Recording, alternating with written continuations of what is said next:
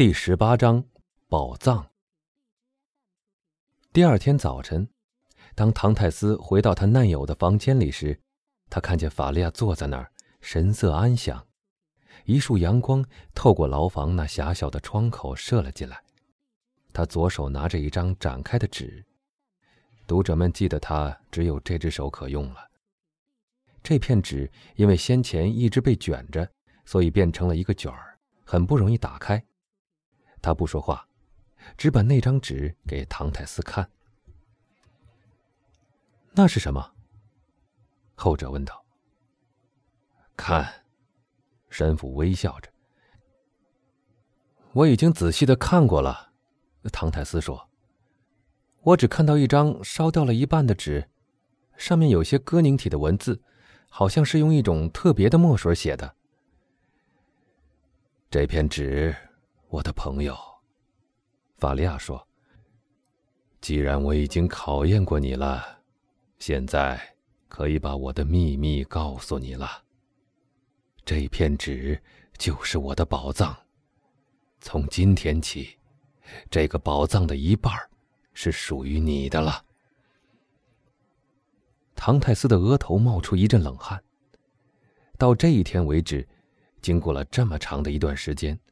他始终避免和神父谈及有关他的宝藏的事，因为这是他发疯的病根儿。生性谨慎的埃德蒙处处留意，避免触及这根痛苦的心弦，而法利亚在这方面也同样保持着沉默。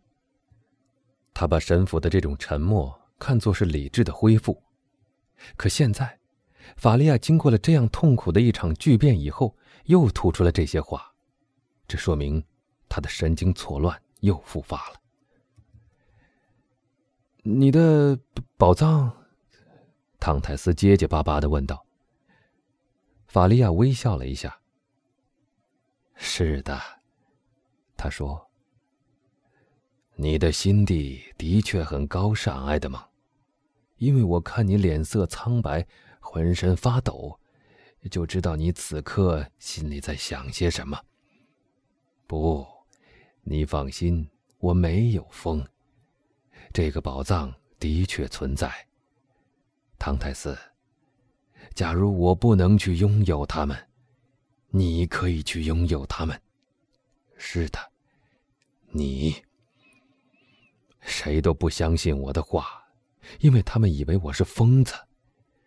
但是你，你该知道，我并没有疯。假如你愿意的话，你一定会相信的。糟糕！啊埃德蒙喃喃的对自己说：“他的老毛病又犯了，我就差没得这种病了。”然后他大声说道：“我亲爱的朋友，你刚才发病时大概累着了，你先休息一会儿，好吧？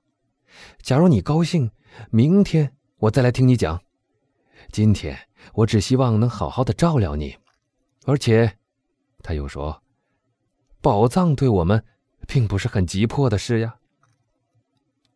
非常紧急，埃德蒙，神父回答说。谁知道我的病会不会在明天或后天第三次发作呢？到那时就一切都完了。这些财宝。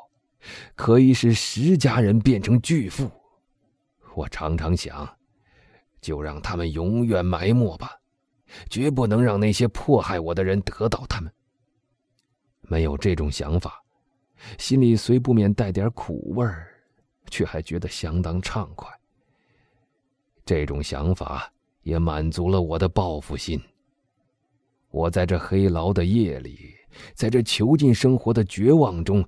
正在慢慢的体味其中的快意。但是现在，我已因为出于对你的爱，宽恕了世界。现在，我看到你还很年轻，前途远大。我想，这个秘密一经泄露，你就可以得到一切幸福。我生怕再耽误一分钟、一秒钟。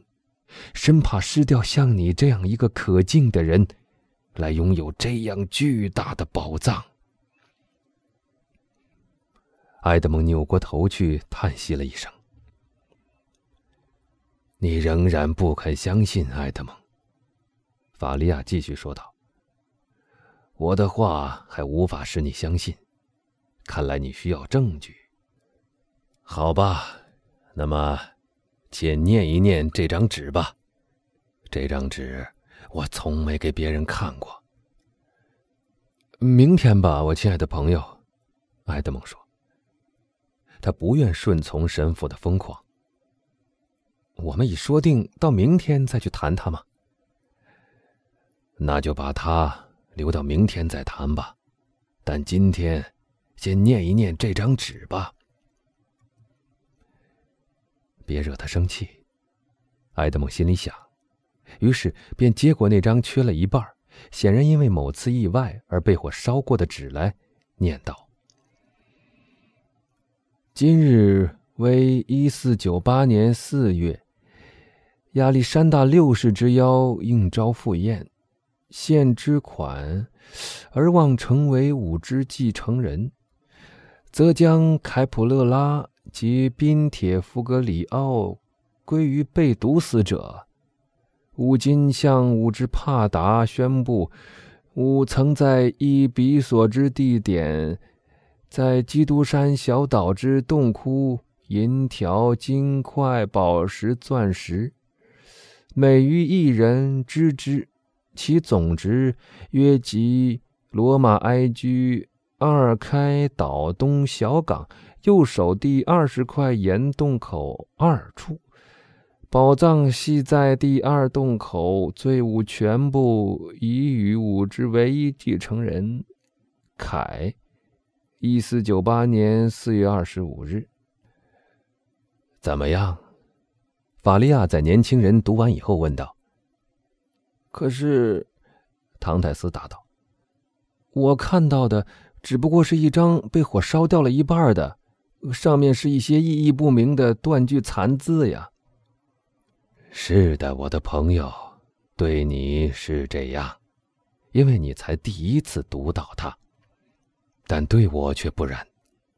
我曾费尽心血。”熬了许多个夜晚来研究它，把每一个句子都重新写了出来，把每一处意思都做了完整的补充。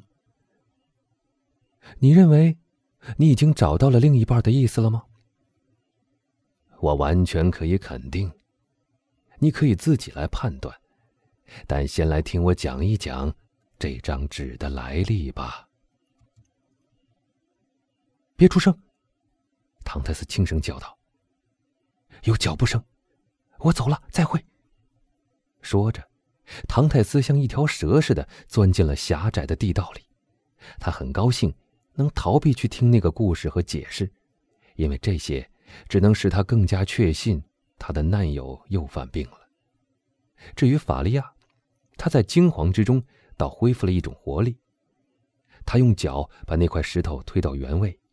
又拿一张草席盖在上面，使他不易被发现。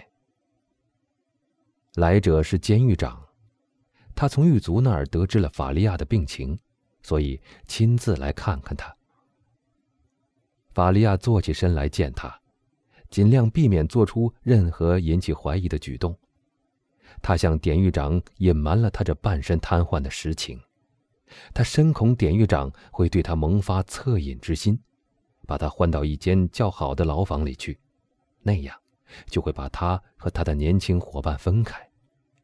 幸亏这种事并没有发生。监狱长离开他的时候，认为那个可怜的疯子只是身体略感不适而已，心里倒也有一些同情他。但此时，埃德蒙正坐在床上，双手捧着头，竭力在聚精会神的回想。自从他认识法利亚以来，觉得后者身上一切都显得那样的理智、伟大和崇高。他不懂为什么一个在各方面都这样富于智慧的人，竟会在某一点上失去理智。究竟是法利亚被他的宝藏所迷惑了呢，还是全世界都误解了法利亚？唐泰斯整个白天都待在他的牢房里，不敢再回到他的朋友那儿去，心想。这样就可以拖延一些时候，使自己慢一点来证实神父真的疯了。他是多么怕证实这一点。到了傍晚时分，常规的茶间过后，法利亚不见年轻人过来，就试着自己去穿过那条通道。他的一条腿已经不能动弹了，一只手臂也不能再用了，所以他只能拖着身子爬过来。埃德蒙一听到神父那痛苦挣扎的声音，就不禁打了个寒战。他不得不勉强迎上前去帮他一把，因为。否则的话，老人是无法从那通向唐泰斯房间的小洞口钻过来的。